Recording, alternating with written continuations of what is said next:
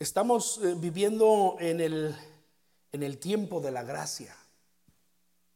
En el tiempo de la gracia, el reinado de la gracia, si queremos tomar las palabras literales eh, de nuestro Señor Jesucristo a través del apóstol Pablo, ¿verdad? Eh, esta es mi ofrenda, sí, puedes ponerlo por allá. Las palabras que aparecen en Romanos capítulo 5 y versículo 21 Romanos capítulo 5 y versículo 21. Me voy a basar en el capítulo 5 del 12 hasta el 21. Pero así dice el versículo 21, para que así como el pecado reinó para muerte, así también la gracia reine por la justicia para vida eterna mediante Jesucristo, Señor nuestro. Sí, el pecado reinó para muerte, pero dice aquí, así también la gracia reine por la justicia para vida eterna mediante Jesucristo, Señor nuestro. Este es el tiempo de la gracia, el reinado de la gracia. Pablo lo va a decir aquí en uno de estos versículos y lo, lo vamos a puntualizar un poco más adelante, pero este, él dijo, él declaró, así como abundó el pecado, sobreabundó la gracia. En otra versión dice, eh, eh, eh, conforme los hombres pecaban más y más, dice, la gracia sobreabundó más y más, como, como cuando un día de mucha nieve y se, y se llena el campo por completo de nieve, Tú lo dejas de ver verde, lo dejas de ver tan multicolor y lo vas a ver de un solo color, ¿verdad? Blanco, blanco como la nieve. La gracia del Señor Jesucristo sobreabundo. Entonces, es el tiempo de la gracia, es la dispensación de, de la gracia, es el reinado de la gracia de Dios en el cual estamos viviendo. No importa que el pecado abunde. Y esto lo estamos viendo desde hace ya mucho tiempo, ¿verdad? Como el pecado ha ido en aumento y en aumento. Todos los grupos sociales se levantan y reclaman sus derechos, los gobiernos abogan por ellos, los gobiernos les dan derechos, etcétera, etcétera. Pero así dice la Biblia, conforme abunda el pecado, sobreabunda la gracia. Yo no me asusto por estos grupos sociales que vemos manifestarse hoy en día y que el gobierno les está dando derechos. Yo no, yo, yo no me asusto por esto. No me preocupo si hay un gobierno que es o no es a favor de estos movimientos. A mí no me preocupa eso porque yo sé que estamos viviendo el tiempo de la gracia de Dios. Y al contrario, yo diría, para nosotros como iglesia es una oportunidad para ministrar, para bendecir a muchos de estos grupos que se levantan reclamando sus derechos. Y decimos, el mundo está tan tan lleno de pecado. Oh, cuánta maldad. Sí, pero sobreabunda la gracia, porque este es el reinado de la gracia, este es el tiempo de la gracia. Pero en este tiempo de la gracia también nos toca padecer sufrimiento de alguna forma. También tenemos problemas, ¿a poco no?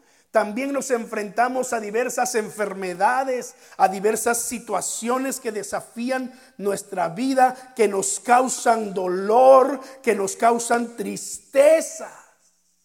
Y decimos, ¿cómo es posible que hayan todas estas cosas en el mundo? La gente incluso que, no cree en Dios tiene ese argumento favorable a ellos y dicen, si es que Dios es amor, si es que Dios existe, y entonces ¿por qué hay tantas, tanto sufrimiento en el mundo? ¿No lo han escuchado? Si es que Dios existe, ¿por qué hay tantos niños sufriendo en el mundo? Bueno, el apóstol Pablo en el capítulo 5 de Romanos del 12 hasta el 21 nos va a realzar la gracia de Dios por encima del pecado, pero nos va a, puntualizar la realidad, la realidad de los problemas de la maldad, de los problemas sociales, de los problemas que hoy en día vemos en nuestro mundo. Y es una respuesta para aquellos que levantan su voz y dicen, ¿por qué si Dios es amor? ¿Por qué si dicen que hay un Dios? Todas estas cosas ocurren. Este es uno de nuestros mayores desafíos como iglesia, poder mostrarle y responderle a todas estas personas con las escrituras. Hace algunas décadas se, se hizo famosa una canción por un español muy bueno, por cierto, que tiene canciones muy buenas, no lo vamos a negar. Y la canción se tituló Dime. Y la cantaba, o la canta todavía, creo que todavía vive, ¿verdad? José Luis Perales. ¿Escucharon hablar de José Luis Perales, un cantante secular? Y, la canción se hizo famosa y se levantó como estandarte de los que cuestionan la existencia de Dios, la justicia y el amor de Dios. Y, y la canción en una parte de la letra dice así, dime, es una pregunta, dime, ¿por qué la gente no sonríe? ¿Por qué las armas en las manos? ¿Por qué los hombres malheridos? Dime, dime, ¿por qué los niños maltratados? ¿Por qué los viejos olvidados? ¿Por qué los sueños prohibidos? Dime. Y luego la pregunta específica a la persona correcta. Dímelo Dios, quiero saber por qué te niegas a escuchar. ¿Aún queda alguien que tal vez rezará? Dímelo Dios, quiero saber dónde se encuentra toda la verdad. ¿Aún queda alguien que tal vez lo sabrá? Y se repite la canción y al final él dice, después de decir, eh, aún queda alguien, después de preguntar, aún queda alguien que tal vez lo sabrá. Y él añade, pero yo no. Dime. Nos aprendimos la canción porque era muy popular y, todo el mundo la, la, levantaba como su cántico y etcétera, etcétera. Este, pero años después, alguien compuso una canción para responder a esta pregunta. Dímelo Dios, quiero saber. ¿Dónde se encuentra toda la verdad? Y entonces él escribió Ricardo Sherato. Ricardo Sherato, me parece que él era argentino. Eh, ya falleció, él sí ya falleció. Ricardo Sherato escribió esta canción y la tituló ¿Por qué preguntarle a Dios? ¿Por qué preguntarle a Dios? Y él, escribió la siguiente letra. ¿Por qué preguntarle a Dios? ¿Por qué hay hambre en la tierra y en lugar de paz hay guerras, sufrimiento y destrucción? ¿Por qué? ¿Por qué? ¿Por qué? ¿Por qué preguntarle a Dios lo que ignorar no debemos? Lo que de sobra sabemos porque tiene explicación. Él nos dio conciencia, nos dio inteligencia para razonar y en sus mandamientos un divino ejemplo para no pecar. Malo fue extraviarnos no luchar y amarnos para construir una vida en calma, sin temor ni armas para destruir. Porque preguntarle a Dios, ¿no lo ha escuchado? ¿No? Eh, una canción que también se volvió eh, muy popular. ¿Mande? Hay una canción de, de un cantante norteamericano en inglés que tiene la misma. Ah, Ah, pues yo no la he escuchado. Si, tú me compartes esa, yo te comparto la de español. que en canciones en inglés hay muchísimas que no me sé. Pero esto no era, eh, no fue cuestión de este siglo. Estas preguntas las han hecho grandes filósofos a lo largo de toda la historia, no solamente en el siglo XX, pero siglo XIX, siglo XVIII, en los anteriores siglos, aún en el tiempo de Cristo. Y el apóstol Pablo va a, poner en detalles aquí en el capítulo 5 eh, eh, la razón por la cual hay tanta maldad en el mundo. La razón por la cual hay tanto sufrimiento. Las respuestas a la, a la, canción de José Luis Perales está aquí en las escrituras y tenemos que entenderlo y tenemos que buscar y tenemos que correr a la solución. Perdón, a la respuesta que es nuestro Señor Jesucristo. Mira cómo ya en el versículo 3, lo mencionábamos la semana pasada, Romanos 5, 3, el apóstol Pablo habla acerca de la realidad del sufrimiento. Dice, y no solo esto, sino que también nos gloriamos en las tribulaciones, sabiendo que la tribulación produce paciencia, produce eh, eh, esa capacidad para soportar y para, y para ser probados de manera que tengamos un carácter firme. Pero esta realidad del sufrimiento que el apóstol Pablo menciona aquí tiene su razón, tiene su propósito, tiene su origen en lo que él va a describir en los versículos del 12 hasta el prácticamente 19. Específicamente del 12 al 15 y lo vamos a ver eh, en detalle en, en un momento más. Pero recuerde, todos estamos infectados. El pecado de Adán y Eva, según lo leemos en los versículos 12 al 14, el pecado de Adán y Eva pasó a toda la humanidad y nos ha quedado como, como una herencia maldita. Casi que le titulo al mensaje eh, así, una herencia maldita. Pero dije, no, ya, ya hablé de todos estamos infectados y eso fue muy negativo. Ya no quiero ser más negativo, ¿verdad? Pero el pecado corrompió el corazón humano. Dios creó al hombre bueno. Dios creó al hombre perfecto. Lo puso para señorear en la creación de una manera justa. Pero el pecado vino a infectar el corazón humano. Ahora yo quiero que tú vayas conmigo a Génesis el libro de la Biblia, Génesis. No vaya a pensar Génesis que estoy hablando de ella.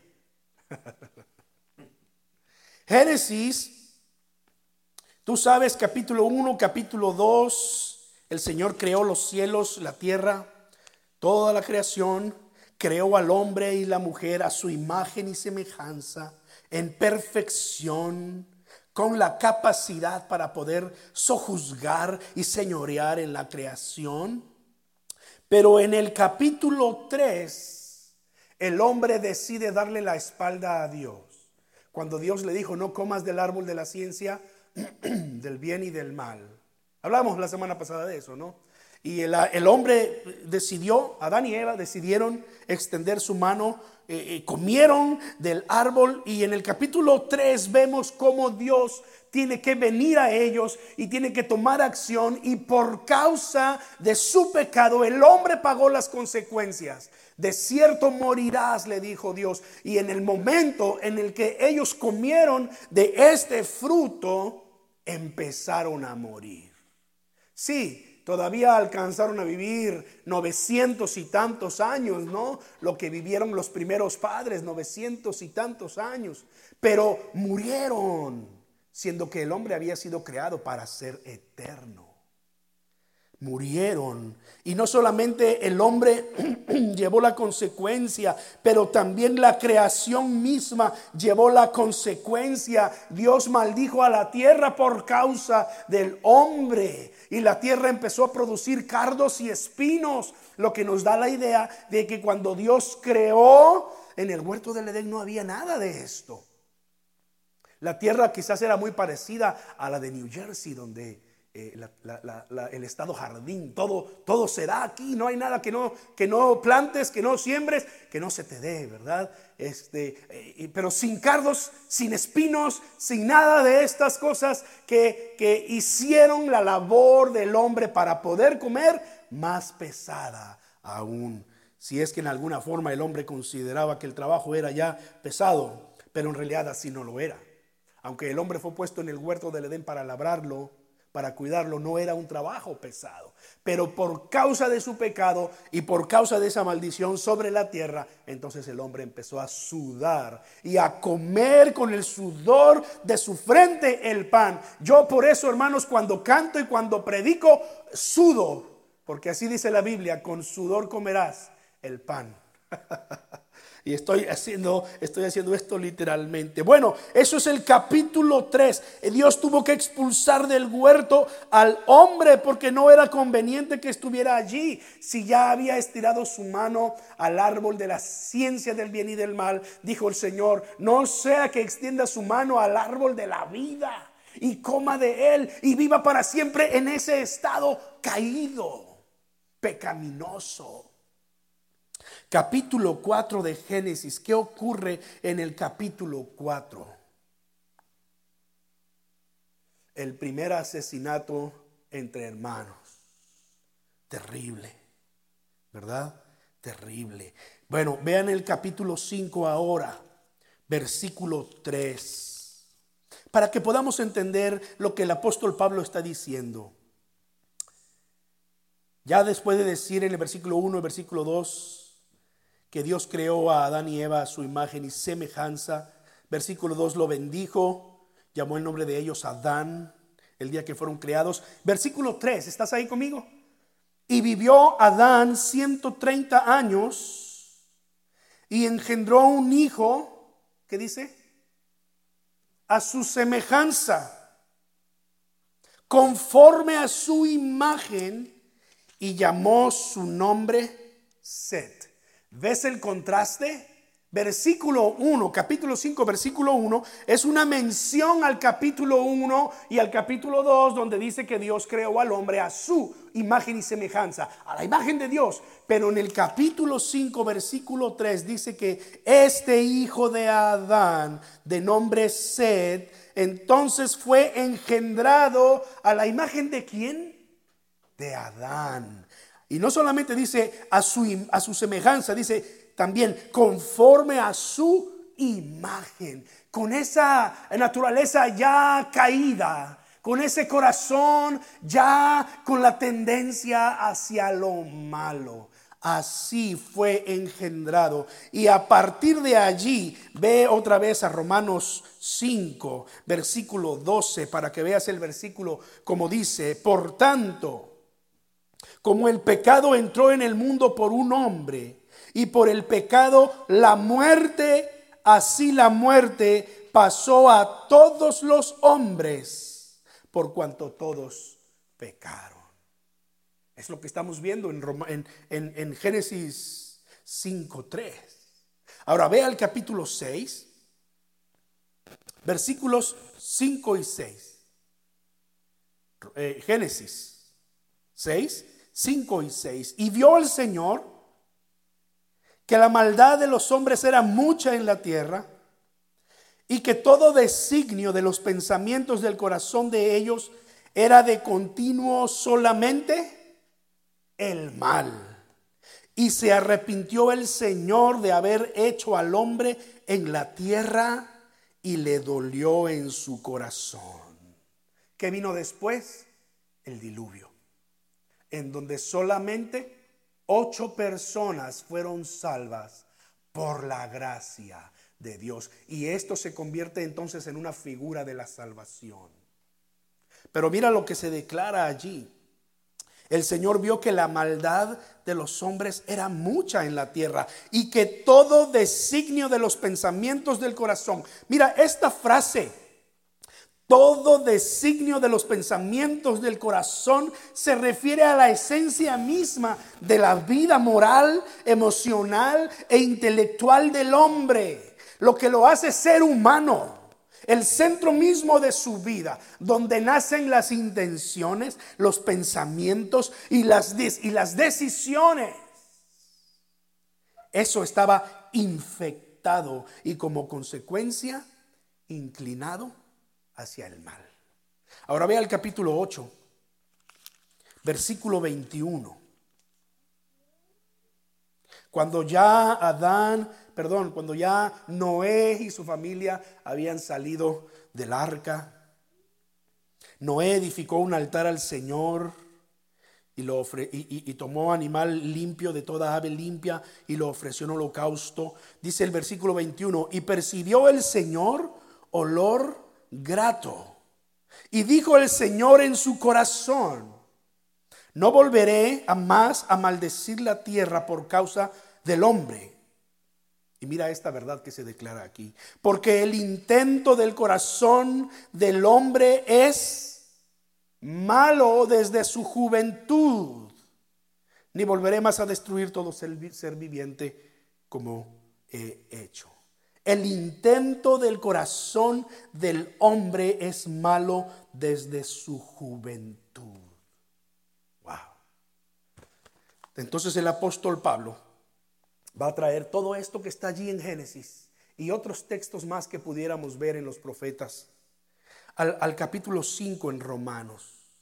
Y veamos en detalle el resultado del primer pecado, el pecado de nuestros padres, Adán y Eva, y que fue heredado a toda la raza humana. No importa la forma en la que naciste, si por parto eh, natural, si por concepción natural, si eres eh, un hijo de un niño de probeta, si eres eh, un embrión fertilizado in vitro, qué sé yo, si eres clonado, eres un ser humano y compartes la misma naturaleza caída de Adán. Todo viene de allí. Dice entonces el apóstol Pablo, por tanto, el pecado entró en el mundo por un hombre, Adán.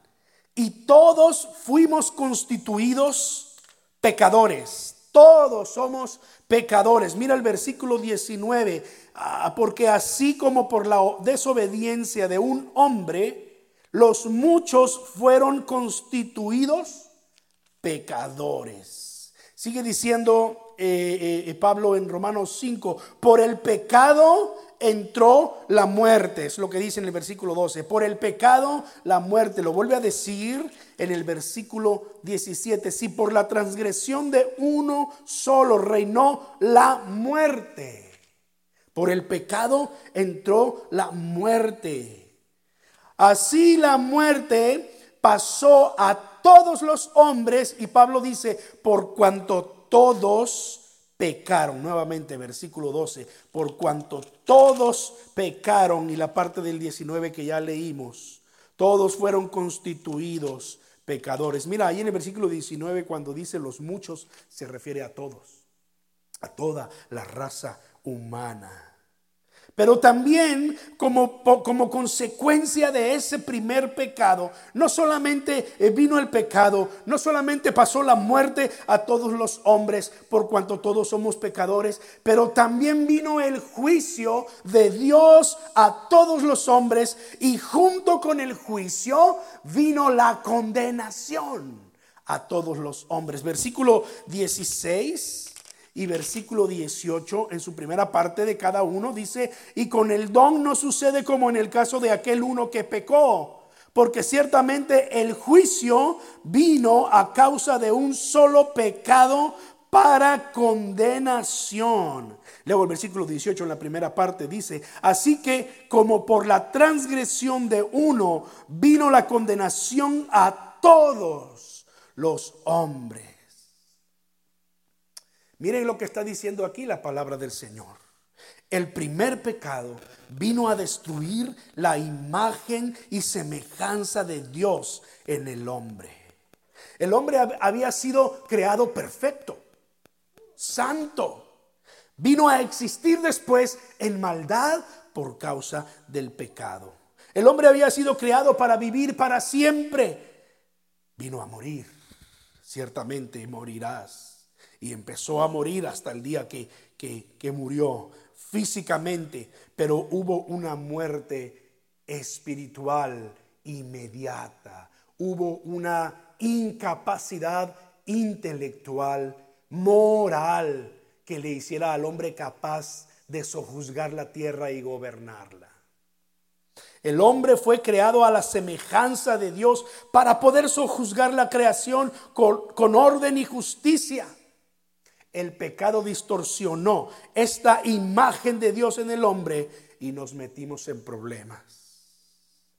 Empezamos a destruir la creación y nos estamos acabando el planeta. Dios creó una familia para llenar la tierra. Y sí llenamos la tierra, pero el pecado de Adán y Eva destruyeron la unidad de la familia. La vergüenza, la culpa, la irresponsabilidad moral vinieron a existir en la vida del hombre. Ocurrió el primer fratricidio es decir, un hermano levantándose para matar a otro hermano. Apareció el machismo. Apareció el feminismo.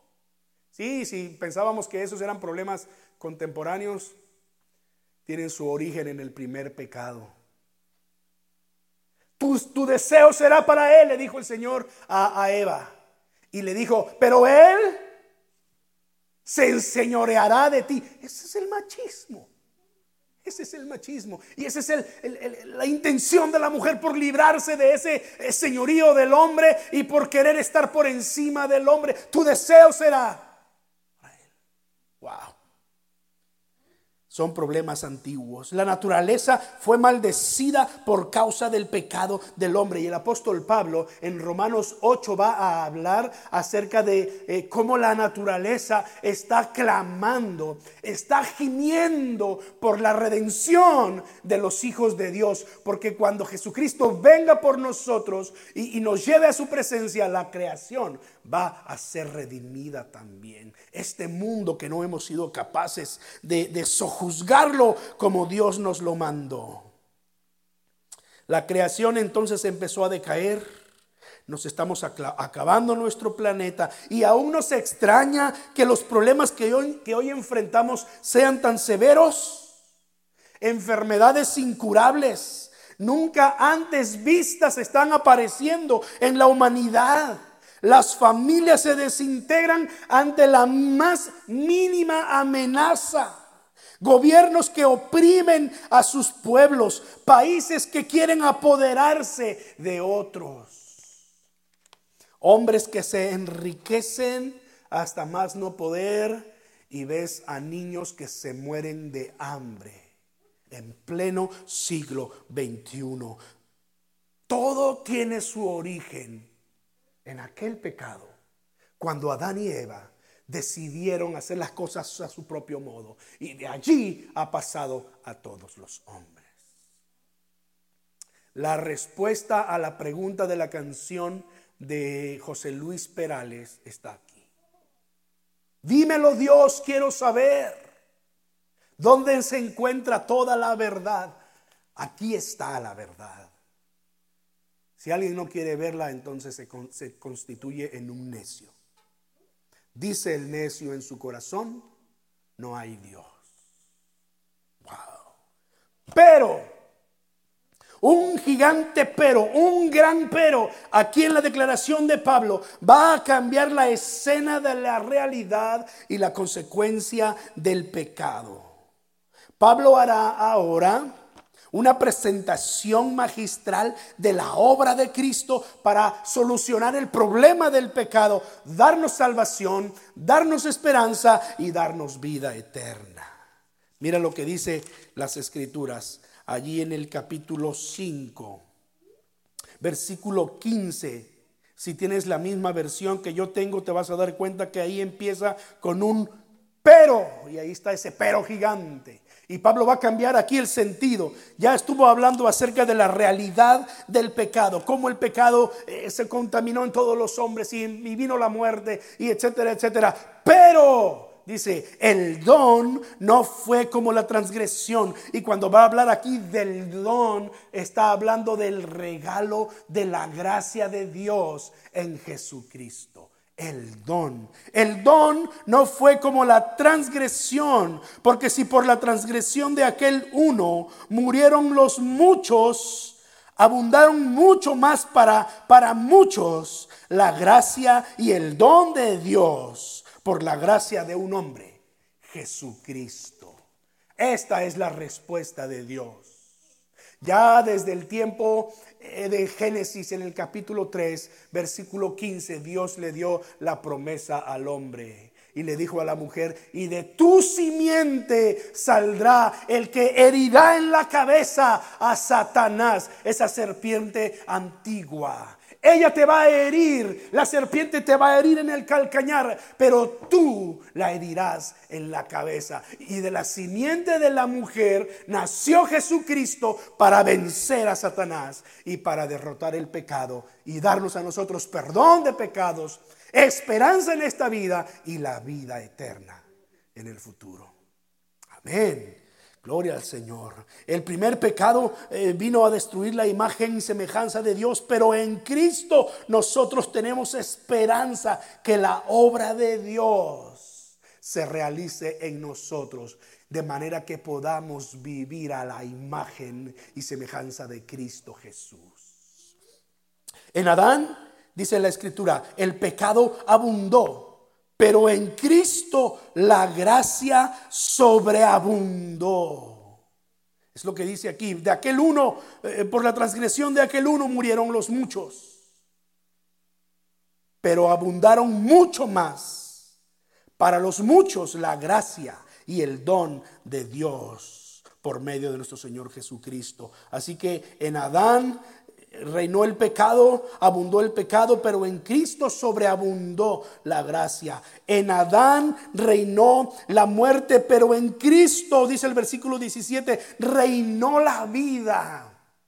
Si por la transgresión de uno solo reinó la muerte, mucho más reinarán en vida por uno solo, Jesucristo los que reciben la abundancia de la gracia y del don de la justicia. En Adán vino la condenación a todos los hombres, pero en Cristo vino la justificación a todos los que creen. Versículo 16 y versículo 18 dicen, y con el don no sucede como en el caso de aquel uno que pecó porque ciertamente el juicio vino a casa a causa de un solo pecado para condenación, pero el don vino a causa de muchas transgresiones para justificación. Verso 18. Así que como por la transgresión de uno vino la condenación a todos los hombres de la misma manera, por la justicia de uno vino a todos los hombres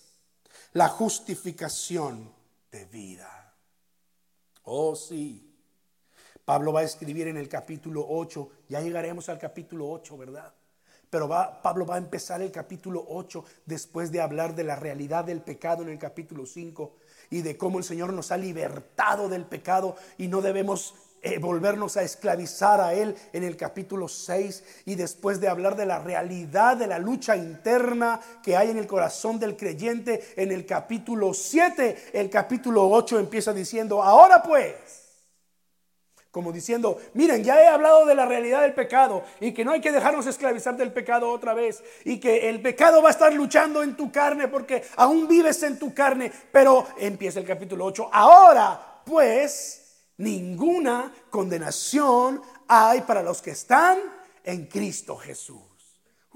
ya me quiero brincar al capítulo 8, pero todavía no, todavía no llegamos allá. En Adán todos fueron constituidos pecadores, pero en Cristo Jesús todos son constituidos justos delante de Dios. Porque a través de Jesucristo, a través de la sangre de Jesucristo, es que Dios nos ha declarado justos, nos ve como sus hijos justos, libres de pecado, libres de culpa, libres de condenación. El acta de los decretos que nos era contraria fue quitada de nosotros y fue clavada en la cruz juntamente con Cristo Jesús. Entonces viene la declaración del apóstol Pablo en los últimos dos versículos del capítulo 5. Eh, y no lo voy a leer de manera literal como lo tengo en, en esta versión. La escribí en la nueva traducción viviente y dice así. Pero mientras más pecaba la gente, más abundaba la gracia maravillosa de Dios. Entonces, así como el pecado reinó sobre todos y los llevó a la muerte, ahora reina en cambio la gracia maravillosa de Dios, la cual nos pone en la relación correcta con Él y nos da como resultado la vida eterna por medio de Jesucristo nuestro Señor. Uh. Cristo Jesús, hermanos, es la solución a la realidad del pecado, a las consecuencias del pecado. Por eso Pablo va a decir en el versículo 3 del capítulo 5, hermanos, ahora en Cristo nos gloriamos en, en los sufrimientos. Podemos tener gozo en los sufrimientos. No importa el problema que estemos enfrentando. En Cristo tenemos esperanza. En Cristo somos libres. En Cristo hay esperanza en esta vida y en el día final la vida eterna. En Cristo podemos hacer una diferencia en nuestro mundo, en la sociedad, en nuestra familia, pero en Cristo. En Cristo Dios restaura la imagen con que el hombre fue creado. En Cristo podemos edificar familias fuertes, sólidas, que soporten los embates de la vida, los ataques del mundo. En Cristo sabemos que los sufrimientos de este tiempo presente no se comparan con la gloria venidera que se nos traerá cuando Jesucristo sea manifestado. En Cristo derribamos toda muralla de división racial y es posible vivir en justicia social para la gloria de Dios. En Cristo. La canción de José Luis Perales tiene una respuesta y una solución.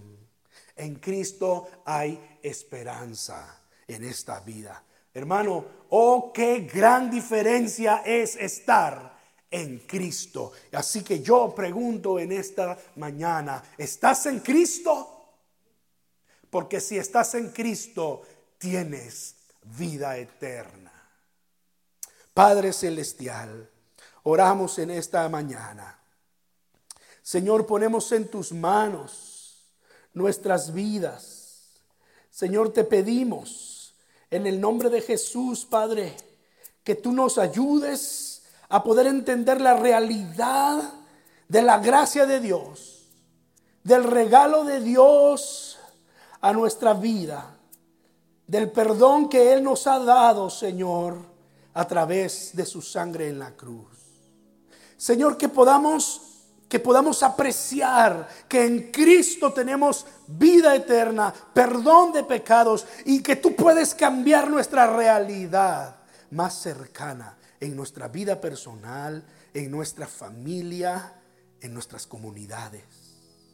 Oh Señor, que eh, tu iglesia donde quiera que esté recuerde que en Cristo somos más que vencedores. Que en Cristo, oh Señor, tú puedes transformar la vida de aquellos que nos rodean. ¿Cuánta necesidad hay eh, en, en la gente que está en necesidad de esta gracia? De la gente que está sufriendo por enfermedad de esta gracia que tú nos trajiste con Cristo. ¿Cuánta necesidad hay de aquellos oh Señor, que viven en familias destruidas o que viven en vidas destruidas. Señor, ayúdanos a decirles que la gracia de Dios que nos ha traído a través de Cristo nos libera de estas tristes realidades y consecuencias del pecado, del primer pecado de Adán y Eva, y que fue transmitido a todos los hombres, pero ahora en Cristo somos libres. Oh Señor, te pido por tu iglesia, los que están aquí presentes, los que no pueden estar aquí, Señor. En el nombre de Jesús, dales tu gracia. Dales tu gracia. Que la gracia de nuestro Señor Jesucristo sea con todos nosotros. Amén. Amén. Hermanos, estamos en Cristo.